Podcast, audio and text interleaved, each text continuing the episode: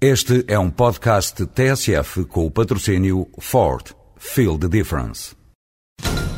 Olá, senhores ouvintes. Vamos tentar entrevistar o condutor do Ford Focus WRC. Aí vem ele. Senhor Gronome, é só para...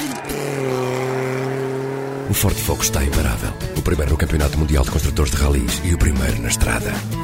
Ford, feel the difference. Por estes dias, um ex-vice-presidente do parlamentar do PSD e ex-governador civil de Coimbra, Jaime Ramos, afirmou ao jornal de referência que hoje um governo PSD-CDS teria uma política menos de direita do que o atual executivo de José Sócrates. E explicou.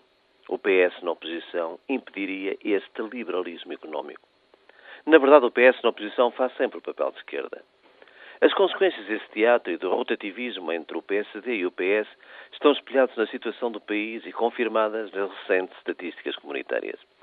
A riqueza criada, isto é, o PIB, caiu 10 pontos desde 1999 em relação à média europeia e vai cair de novo em 2007.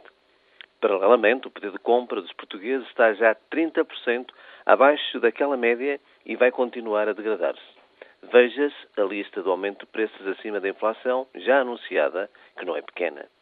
E tudo isto, juntamente com a sinistrose do desemprego, do trabalho precário e as sucessivas deslocalizações, como a da FOR na Jambuja.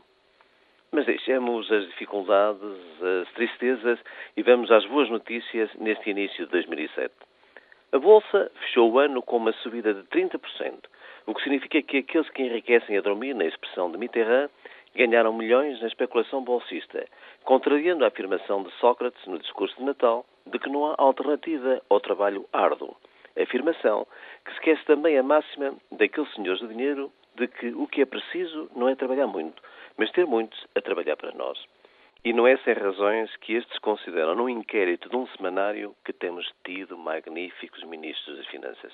No mesmo sentido, ganharam também os grandes acionistas da EDP, da Galp, da PT e das empresas que obtiveram fabulosos lucros nos offshores. Ganharam como nunca os banqueiros. E um jornal económico até noticiou que um conhecido empresário português vai receber no início deste ano 33 milhões de dividendos pela participação num banco espanhol.